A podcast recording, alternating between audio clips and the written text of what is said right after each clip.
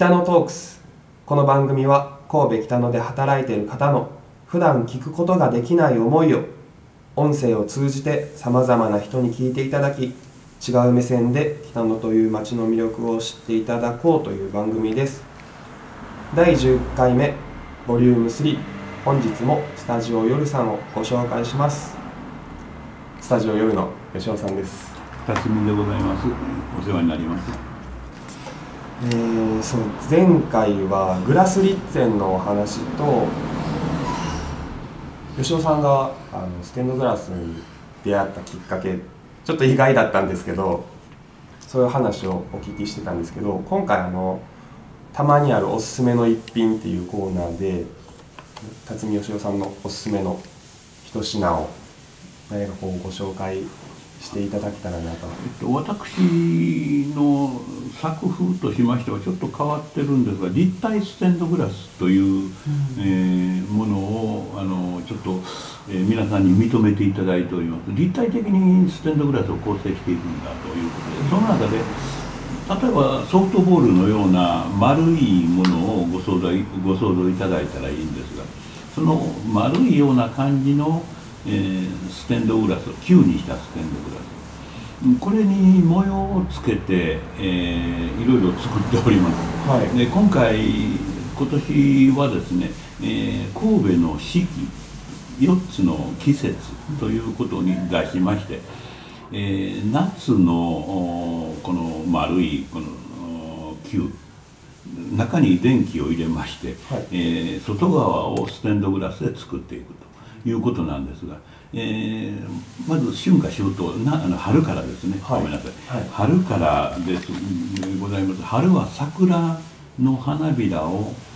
あのあしらいまして桜の花を1個ずつ作りまして50か60個ぐらいの小さな花びら5枚を1組といたしまして560それを並べまして丸くあの配置しましてその中に電気を入れたピンクの、えー、桜でございますが、はい、それの小さなもの、まあ、1 5センチぐらいの球のものを、えー、スタンドとして釣りましてそれを春、はい、春の桜、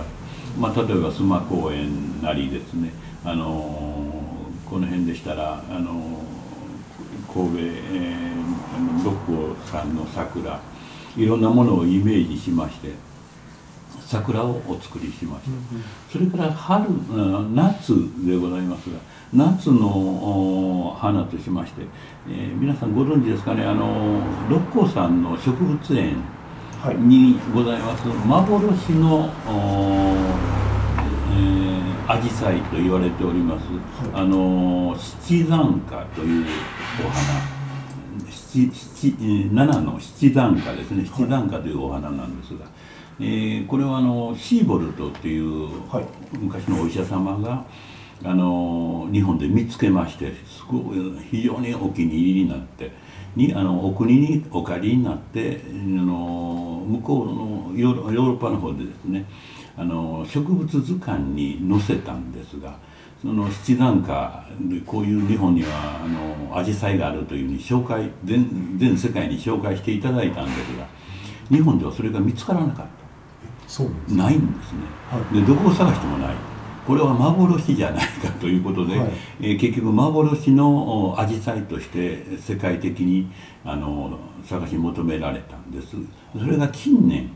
1950数年だったと思うんです。が近年六甲山の中で野生のものが見つかりまして、はい、それをあのー、今ある六甲植物園の方で、えー、増やしております。あの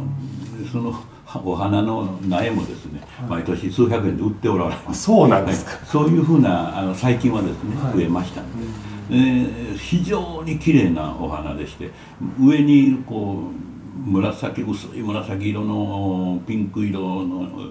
ピンクまたは紫色の花びらがパパッと上へ上がるような感じでとてもじゃないけどアジサイには見えないようなアジサイ。これが見つかりましてそれを幻の七段花をあの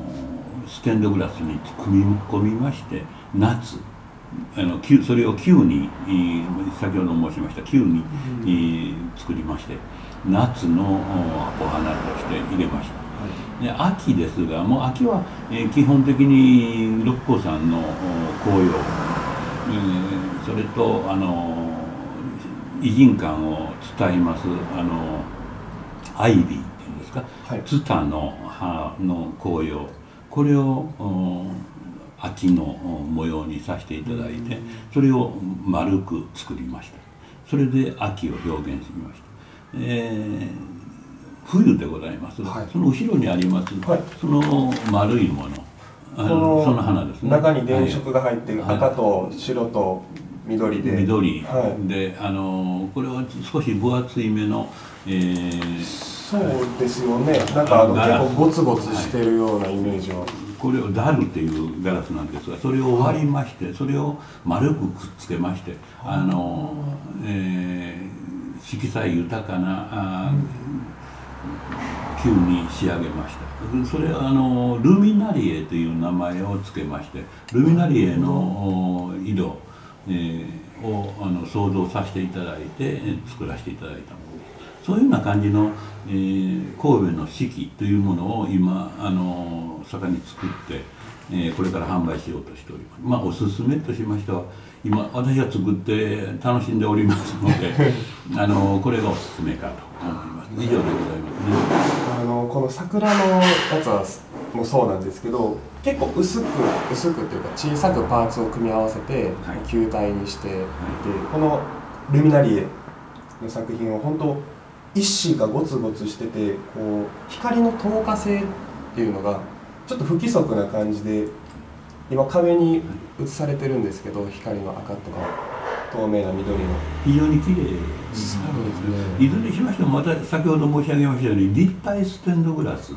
という範疇で立体的に作るというのが一つのポイントでございまして、はい、もう一つはえー、透かし構造といいまして、はい、あのステンドグラスはあののランプっていうのは基本的には、えー、針の穴ほどの光も漏らしてはいけないというのが基本なんですで世界的には一般的には。で私はそのわざと透かしあの隙間を、えー、開けることによりましてあのー色の色彩を際立つようにあの映ったそ今おっしゃいました壁に映っておりますというようなその映った壁に、えー、色彩を際立たせるために透かしたあの直接の光の影っていうんですか光を当てましてそれにあと色彩をあの色を通したガラスを通した、えー、色が映るようにして対比を楽しんでいただくと。いうことを少しこの作品に関してはあの基本的に持っております。だから透かし構造のステンドグラス、えー、立体構造のステンドグラス。2つの要素を兼ね備えたものということで、えー、新たなものになりました。はい、また見ていただいたら。そうですね、はい、本当に数々のありがとうございます、ね、金額的には10万円前後で、あのーこの給に関しましては、はい、1つ10万円前後でご利用いただけるように、まあ、あの7万8万9万20万というようなところら辺の線で作らせていただいております。あのお求めやすい価格で、えー、ご用意しておりますのでぜひまた見に来てください。最後になるんですけど辰巳武将さんのステンドグラスこれからどうしていくかどうなっていくか何か思いを一言聞けたらこれはですねあの今までがそうなんですが思ってもみないことが発見されております。と言いますのは例えばステンドグラスというのは鉛をつなぎに使いますのでティファニ系列のこのステンドグラス全てそうなんです。え、金属をそのガラスとガラスの間につなぎますのでこれはですねあの食品衛生的にはあの鉛っていうのは有害だというふうなことになっております。でこれを取り除いて食品なんか使えないかなというふうなことをあの考えましてあのいわゆるステンドグラスの色彩豊かな食器ももうすでに特許のに挙げております。それから、えー、あとですねそれの作品化というのが一つございます。それとあの、えー、ちょっとお高いというふうなイメージで皆さんお取り、あのとらめておられますのでなかなかステンドグラスを使ったあ家具とかあの建築のアイテムとしてはお使い使いにくいというところらへんが、まあ、あの窓に一つ入れにしましても、まあ、はっきり申し上げて10万から100万、えー、1000万というふうな仕事をさせていただいております。でもそれじゃあちょっと入れにくいというふうなこともございますのでもっと安価に、まあ、例えば数千円単位で、えー、ステンドグラスをご自分のお作りになったステンドグラスデザインを入れられたステンドグラスを建築アイテムとして例えば今考えておりますのが、まあ、要するに壁にですね入れるような感じの、えー、簡単なものを非常に安価にですね数千円数万円まあ行きましても数万円程度の価格であの一生お楽しみいただけますアイの建築アイテムとして、えー、一つあの作れないかなということでもうすでにこれも特許の方に上がっております。えー、それをが、まあ、特許に上がっておりますのでもうあのご紹介させていただいて、はい、あの作らせていただいてあの作らせてもいただいておりますし、えー、これはあの HDC って言いましてあの神戸、えー、駅神戸駅の JR 神戸駅の前にあのハウハウジングデザインセンターという、はい、あの ABC 放送 ABC ハウジングっていうのあの会社がございます。ABC 放送の傘下の会あのそこがやっております。123階建てのあのデザインセンターが神戸駅の前にございまして、はい、123階建てでやっておりますがそれの3階に、はい、あのご紹介するそういうふうな私どものようなあのちょっとまあ面白いと申しますか。そういうふうな感じの作品を展示するルームがあの部屋があの場所がございまして、はい、そこにも私のうちのあのそういう製品を展示させていただいて、あの見ていただけるような施設になっておりますのでまたぜひご覧ください。常設常設しております。はい。一年間見ていただけますので。はい。はい、い